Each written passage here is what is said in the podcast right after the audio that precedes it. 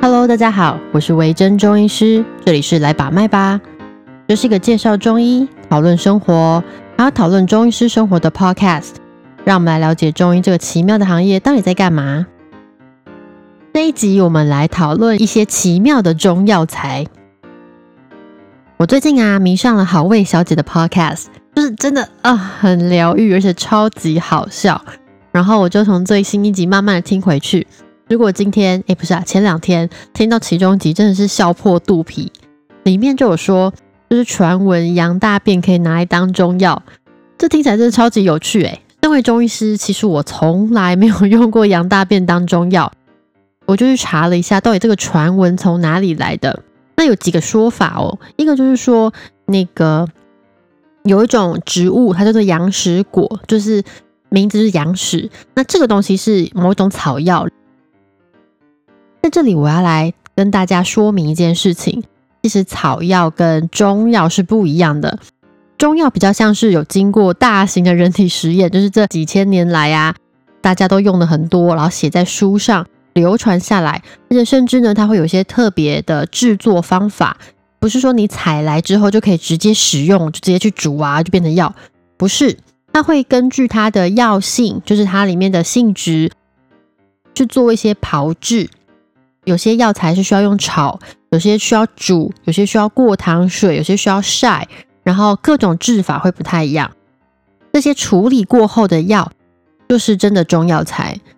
另外一种就是民间广为流传的草药，通常都会伴随一个厉害的故事，就是谁谁谁吃了这个之后，呃，什么眼睛也明亮啦，脚步也皎洁啦，活动都很利索啊，这种。然后呢，那种药材就是你随你可以去采，或者有人会采来送你，然后就煮水喝，或者是怎么样处理，都很简单的处理方式。这种呢，其实比较偏于草药，也就是它的医学药理不一定非常明确。我刚刚说的那些中药材啊，除了广大人体实验之外，现在的医学我们会把它拿进实验室去做研究，去研究它到底有什么成分可以造成它的疗效。像最有名的就是青蒿，之前。呃，拿过诺贝尔奖的，其实就是真的拿进去去做一些处理，然后提炼出其中的成分。那草药就比较不会，那也不太会有人去特别去研究它。所以呢，其实吃草药的风险是比较高的哦。吼，呃，刚刚说那个羊屎果，它就是比较偏草药类的。第一个可能是可能是羊屎果这个东西，第二个就是大家一定要去查一下，就是《本草纲目》。《本草纲目》居然有提到羊屎这个东西耶。他就说羊屎到底是什么时候要吃的呢？哦，如果能够列入《本草纲目》，那它可能真的有些疗效。《本草纲目》里面说，呃，羊屎需要繁殖，也就是说要烤过，果然是需要处理的，要烤的它干干的这样。那它是拿来治疗腹泻、拉肚子啊这种，或是某一些皮肤疾病，就会拿羊屎来治疗。那另外有一些书里面也会说到，他们的原文大概就是呃反胃呕食，使用羊粪五钱，童子小便以大转煎六分去子分三服。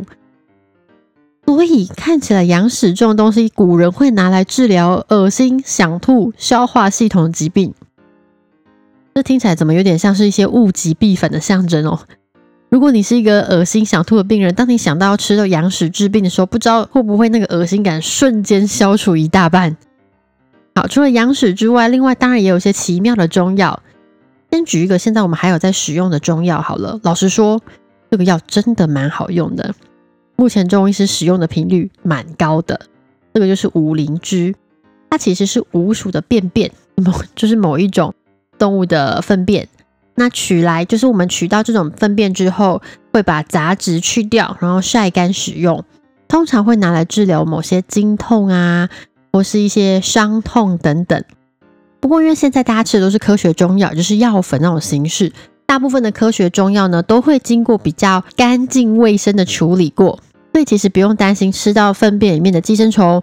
如果你真的很介意这件事情，当然你也可以跟你的医师讨论一下，说：“哎，我可不可以不要用粪便类的药物，或是动物型的药物？”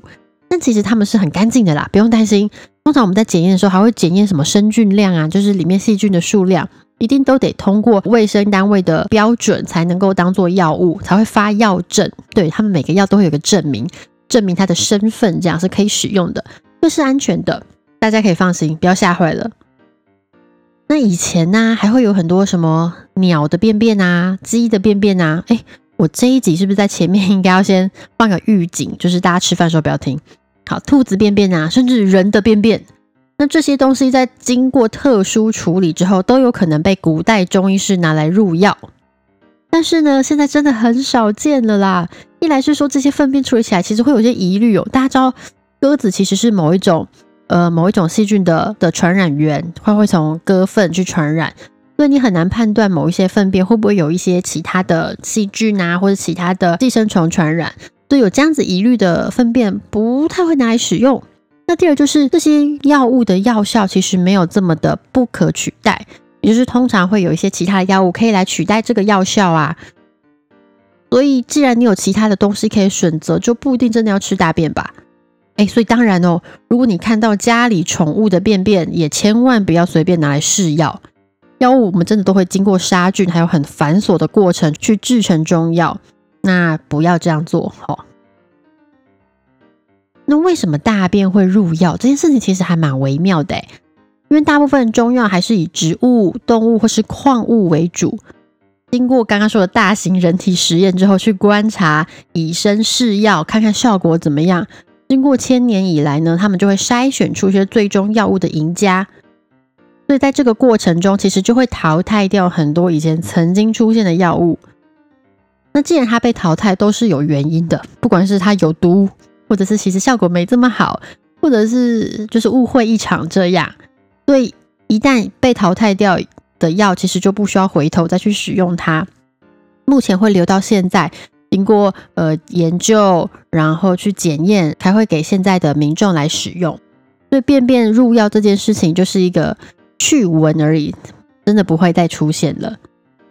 大概两三年前，曾经也有一度有风潮，就是去讨论那个呃便便入药这件事情。那个时候应该是因为那个《延禧攻略》吧，里面有出现金枝这种东西，后来就掀起一阵讨论。什么是金枝呢？对，就是人类便便。据说必须要拿那个小男孩的便便经过一些特殊处理，好像是要埋起来发酵，因为像是女儿红、酒类这种，让它发酵好几年再拿来用。大家千万不要惊慌害怕，这是我 Google 来的知识，因为我自己也没看过，现在人也不会使用它，它纯粹应该是应该就是过去的药物啦，或者是传闻而已。然后还有之前我在听另外一个 podcast，他们在说。关于喝尿会不会治感冒？好，答案是不会。这一集粪便量已经太多了，超过我的容忍范围。答案是不会，大家不要以身试法。我知道之前有个传闻，就是童子尿很厉害什么的。呃，如果有其他可以取代的东西，就去吃其他药吧。你有更多更好的选择。我说这个会不会被那个喜欢使用这类药物的人攻击？好，没关系，他们不会来听 podcast。如果你对你的药物有疑虑的话，可以跟你的中医师讨论看看哟。呃，这么先进的药物，通常是不太会拿来使用的哦。吼，好啦，哎，这一集其实超短哦。没想到我我对于这种屎尿特辑还是不太行，讲一讲觉得啊，好恶心。好，上一集我们讨论的那个落法的，后来我发现有很大的回响，哎，就是大家对于落法的反应都。出乎意料的好，是不是落法的困扰？其实大家都有。那下一次下一集，我想要来讨论圆秃。先把题目说出来，我就比较不会偷懒不去做它。那下一集我们来讨论圆秃。圆秃跟之前讨论过的落法其实是比较不一样的东西。那我们来讨论圆秃的生成，然后还有那个嗯治疗的部分，我们到底会怎么做？在家里可以注意一些什么样的状况？这样圆秃发生的几率真的很高。所以大家要小心。我最近开始了个人的健身课啊，我觉得健身教练真的是非常专业。然后我健身教练也很赞，他都会一条一条肌肉的去去做测试啊，然后去呃教你一些导正姿势，非常好。我觉得运动真的是非常疗愈身心的一件事情。但也因为开始健身之后。就找了正式的健身教练之后，我平常运动量就开始下下滑，就没有像之前做的这么多。那最近因为也很忙，就有点小偷懒，IG 更新的频率也稍微低一点，真是太抱歉了。那之后希望可以一切上轨道之后，就可以回复原本的频率。